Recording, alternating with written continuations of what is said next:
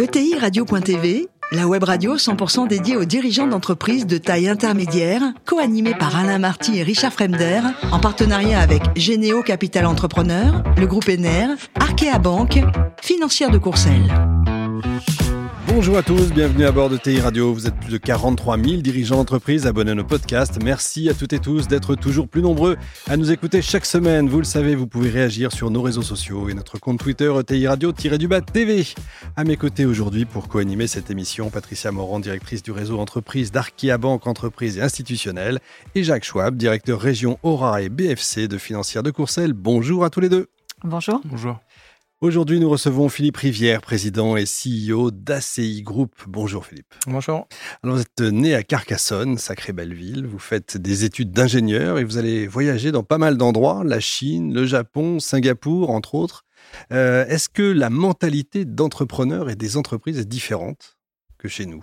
Je, dirais que l'environnement économique est différent, donc euh, l'éducation est différente. Donc forcément, euh, si on prend la Chine et le Japon notamment, qui sont euh, très centrés sur, sur leur culture, oui. Si on prend Singapour, c'est quand même très hétéroclite et il y a beaucoup d'étrangers, donc j'irais moins. Mais en tout cas, moi, ça m'a transformé. Oui, j'imagine.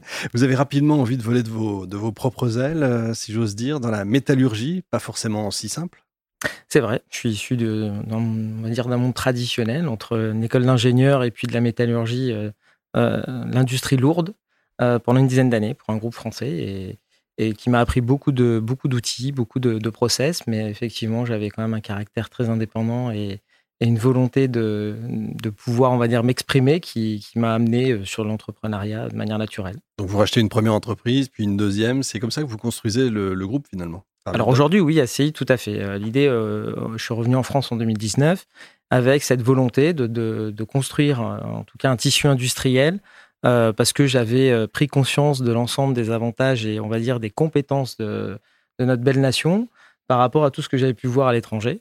Euh, et donc j'avais envie d'apporter une pierre à l'édifice industriel français, modestement. Après, les événements entre le Covid et puis la guerre d'Ukraine ont fait qu'il y a quand même un élan qui n'existait pas en 2019. Hein. Quand je suis arrivé, il y avait heureusement que j'ai eu quelques capitaux propres. Personnels, sinon ça aurait été très compliqué parce que on va dire qu'il n'y avait pas forcément cette cette dynamique autour, en tout cas, de cette construction. Alors, dites-nous un peu ce que fait le groupe maintenant. C'est quoi CI Group CI Group, c'est un, on fabrique aujourd'hui des pièces et des sous-ensembles euh, techniques pour euh, les marchés donc euh, défense, aéronautique et, énergie, donc principalement nucléaire, mais on commence la partie hydrogène. Combien de salariés aujourd'hui? 800. pas mal. Et le chiffre d'affaires? 100 millions. Ah ouais, c'est bien. Donc un cap à passer maintenant. Exactement. Je comprends. Allez, Patricia. Alors, il semblerait que la moyenne pour construire une ETI, ce soit 21 ans. Là, euh, on est face à un chef d'entreprise qui est en, moins de 3 ans. En 3 ans 4 ans. 4 ans. 4 ans précisément. Euh, construit une belle ETI industrielle. Donc, euh, un, grand, un grand bravo, parce que c'est impressionnant.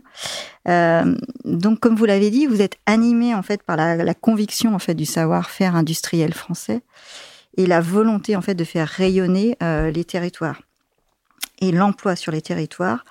Et, euh, et, ça, comment, en fait, quels sont les atouts euh, du, euh, de l'industrie française, qui est un, un, secteur passionnant, riche? Quels sont, quels sont les atouts? Qu'est-ce que vous pourriez nous en dire? Pour moi, le plus, le plus bel atout, en fait, c'est l'histoire. et moi, ma traversée, notamment sur, sur la Chine et le Japon, m'ont marqué parce qu'il y a il y a certes une fierté euh, pour eux industrielle qu'on avait peut-être un peu perdue, mais euh, ils ont une histoire industrielle qui est à peu près la même que la nôtre en termes de, période. Et, c'est pour ça que j'ai choisi aussi de venir m'implanter en Aura quand j'ai lancé ce projet, parce qu'il y a des vrais terreaux. Euh, on a commencé par Saint-Étienne, qui en 2019 n'était pas une place très, facile, mais parce qu'il y a une vraie histoire. et donc autour de d'un petit rayon géographique, on est autour de 30-40 km, il y a énormément de sociétés qui en fait ont beaucoup de savoir-faire. Et si on sait les fédérer, si on, sait euh, travailler ensemble, on est capable aujourd'hui d'avoir euh, ce qu'on appelle nous une supply chain industrielle extrêmement agile et donc qui permet de travailler sur des petits, des moyens volumes, donc à forte valeur ajoutée. Euh, et aujourd'hui, il faut quand même qu'on soit sur ces créneaux pour être crédible et, économiquement viable dans, notre beau pays. mais c'est pour ça que tout est basé sur la partie territoriale et histoire. Et on ne choisit pas n'importe quel territoire, il y a des territoires sur lesquels on n'ira pas. Euh, et, donc, vous avez euh, travaillé sur cette première étape, donc de passer au stade de TI en, en 4 ans. Maintenant, une deuxième étape euh, s'ouvre à vous. par rapport à la taille critique, dont vous pourrez, vous pourrez nous parler. comment vous l'appréhendez? Est-ce que pour vous, cette deuxième étape s'annonce plus complexe? Quels, enseignements vous tirez de la première étape, de la phase 0 à 100 pour aller de la phase 100 à 200 Qu'est-ce que vous pourriez partager avec nous comme témoignage d'entrepreneur alors, il y a plusieurs questions. Euh, comment je vois déjà la deuxième étape? Aujourd'hui, nous, on estime euh, avoir bâti on va dire, une base industrielle qu'on appelle euh, la French Fab, plutôt, plutôt solide, reconnue par nos clients, puisque ça fait maintenant bah, notre quatrième bilan, quatrième bilan positif et, sur notre feuille de route. Maintenant, l'idée, c'est quand même de pouvoir travailler dans notre plan ESG sur la mise à disposition, entre guillemets, hein, de, nos assets au travers des futures filières industrielles. Donc, on est en train de travailler sur comment on connecte en fait les startups industrielles avec cette French Fab, parce qu'aujourd'hui, euh, nos assets ne sont pas exploités à 100%. On trouve dommage que des startups industrielles avec euh, euh, eh ben, d'excellentes idées, d'excellents développements, ne puissent pas forcément avoir les moyens de, de, pouvoir investir et donc ne, ne, deviennent pas matures dans notre pays et sont obligés de partir. Donc l'idée là, c'est qu'on déjà on travaille sur une connexion entre ce qu'on appelle la French Tech et la, French Fab. Deuxièmement, on travaille aussi sur une partie service, c'est-à-dire que l'idée c'est d'être autour de, toute la vie du produit. On produit la pièce, on produit le son ensemble, mais l'idée c'est aussi de la maintenir. Donc euh, tout ce qui est MRO, MCO autour de nos, de nos clients donc d'avoir une offre globale.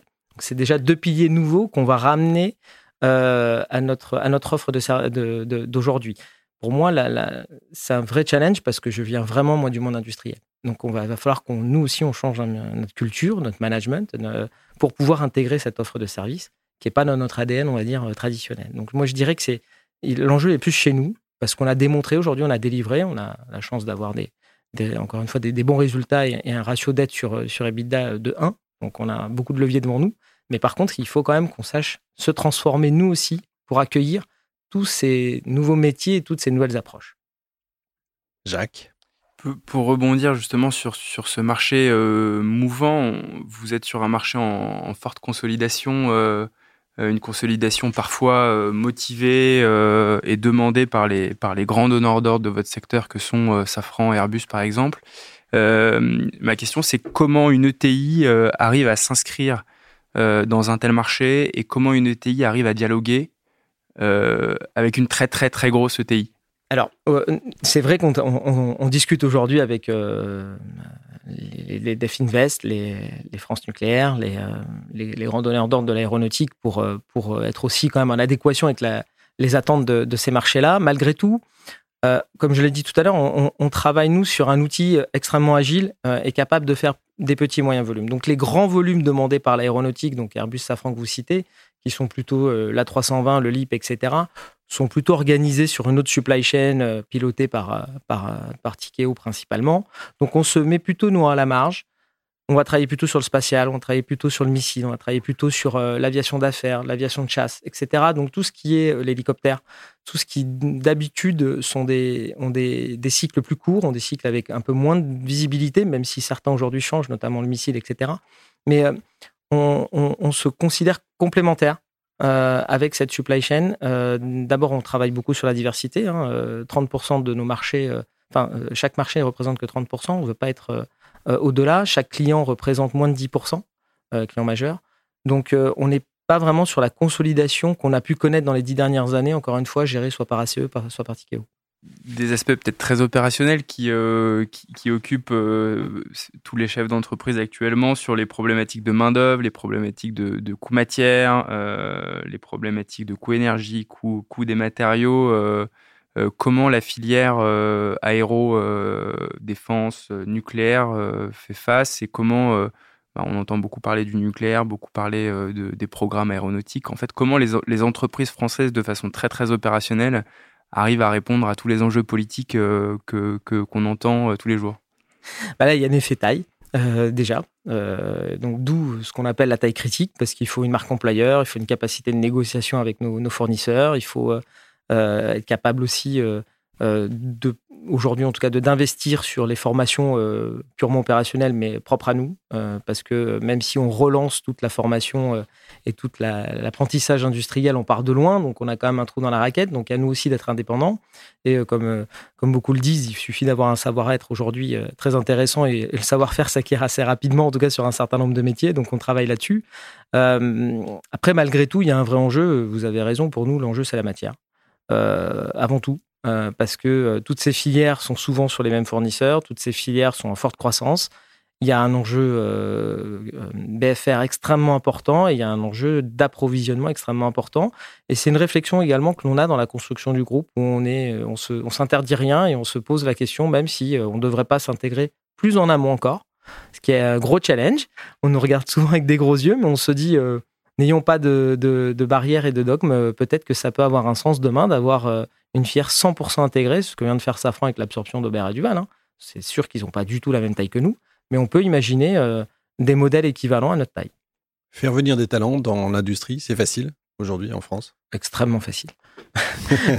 non, aujourd'hui, euh, aujourd'hui euh, nous, on est sur un, modèle managérial qui est très atypique. Hein. comme je l'ai dit tout à l'heure, l'Asie m'a marqué.